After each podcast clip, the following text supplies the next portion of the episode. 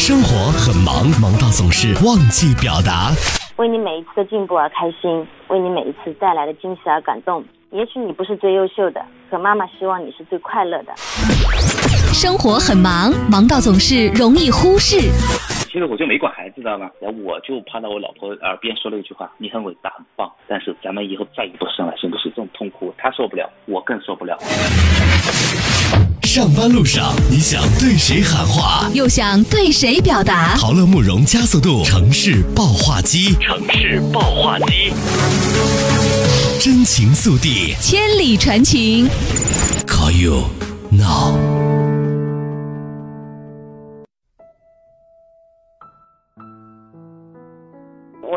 二十三，我在浙江一所还算是比较出名的大学念书，今年毕业了。我是从大四的第一个学期的期末开始遭受校园欺凌的，一直都还没解决。我和对我校园欺凌的两个同学以前都是算是朋友。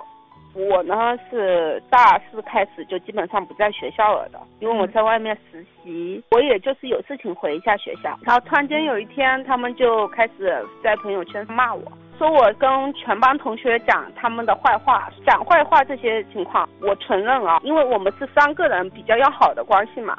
把对方两个同学称为 A 和 B 嘛，我们三个人在一起的时候，女生之间肯定会有一些矛盾的呀。A 会和我讲 B 的坏话，B 会跟我讲 A 的坏话。后面他们两个人玩的比较好了，他们两个人就开始所有东西都说是我说的，他们就在朋友圈威胁我说要我一个人去跟他们两个人对峙，要让我得到教训。后面突然间有一天，他们就变得很偏激了，因为我和 A 是同寝室的，B 是跟我们同班不同寝室的。之前我们寝室里面一直有在丢钱，丢化妆品，丢很多东西。我们寝室四个人寝室，寝室里面另外两个人的意思呢是 A 偷的东西，然后当时我在寝室里面跟 A 比较要好嘛，我觉得他不是这样子的人。后来呢，疑似是我们寝室的另外一个同学偷的。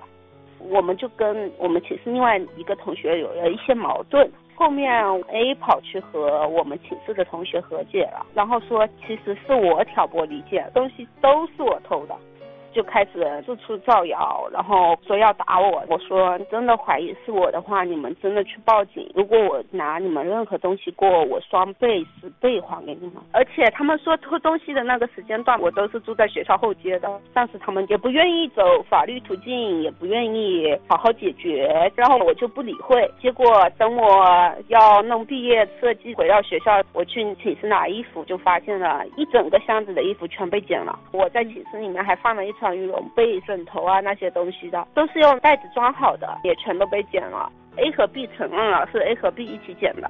而且被剪的部位都是裆部、腋下，当下我真的是不敢相信。我看到前面的一两件的时候，我以为是哦放那里久了，不敢相信那是人为去做这件事情的。无论怎样有矛盾都不应该这样子吧。然后我朋友百度了一下，这是一种诅咒。虽然说这种是有一点迷信的说法嘛，但是也挺伤人的。我们的原本是想报警，我这个人性格比较软弱了，我很怕麻烦，很怕事的那种人，就想。想先联系一下班主任，他们知道我联系班主任的时候，又在班上造谣了，说我为什么不回寝室住，是因为我欠他很多很多很多钱，怕他向我追债。到男生那里说，说我说他们乱搞男女关系，我感觉很莫名其妙。然后他们也无数次嘛叫我一个人，然后我朋友也为了我的安全就陪了我，害怕因为那个剪刀只能落在我的衣服上，那下一次就落在我身上了呢。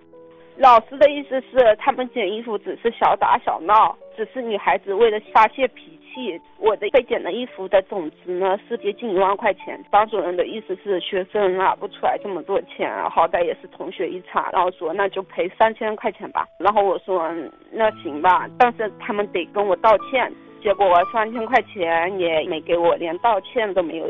隔了两个星期左右，毕业设计展，我去问他们要钱，他们把我微信删了，然后电话拉黑，而且他们还威胁恐吓我，以后就算我工作，我回了老家，他们也还是能对我怎么样怎么样。这种事情发生在我身上，对我的心理压力真的很大，我都甚至不敢回学校。讲真的，虽然说我是受害者，我看到他们我都虚，我都怕。真的觉得很无助。我自身肯定是有问题的，因为我和这两个朋友来往嘛，说实话也有朋友劝过我的，叫我少跟他们玩。第二点呢。真的，三个好闺蜜、好朋友这样子的状况下，不要去讲任何人的一点闲话，听也不要去听。我现在感觉很难去相信人了。晚上的时候，我总是会想到这些事情，总感觉对我生活有影响。原本大学生活很美好的，但是因为这件事情，我完全没有什么好的回忆了。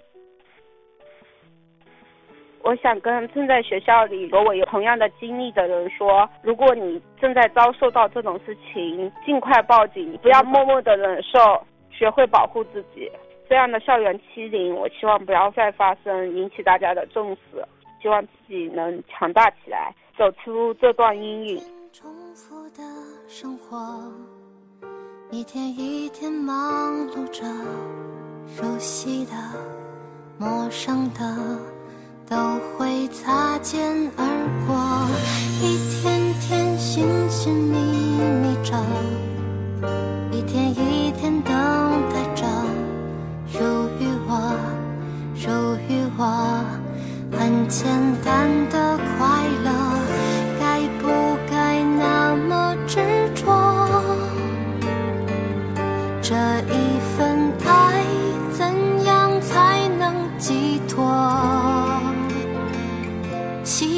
惯了这样的寂寞，习惯了这样的生活。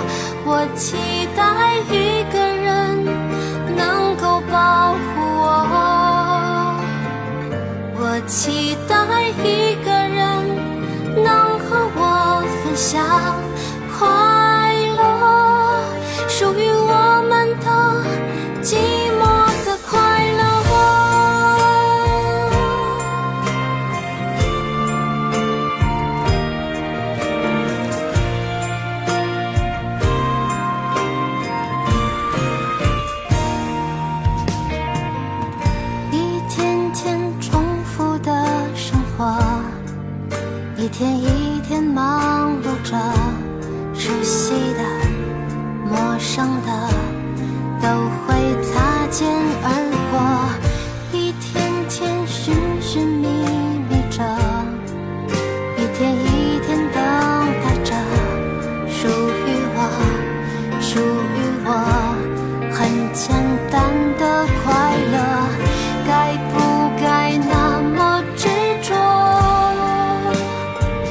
这一份爱怎样才能寄托？习惯了这样的寂寞习惯了这样的生活我期待一个人能听我诉说。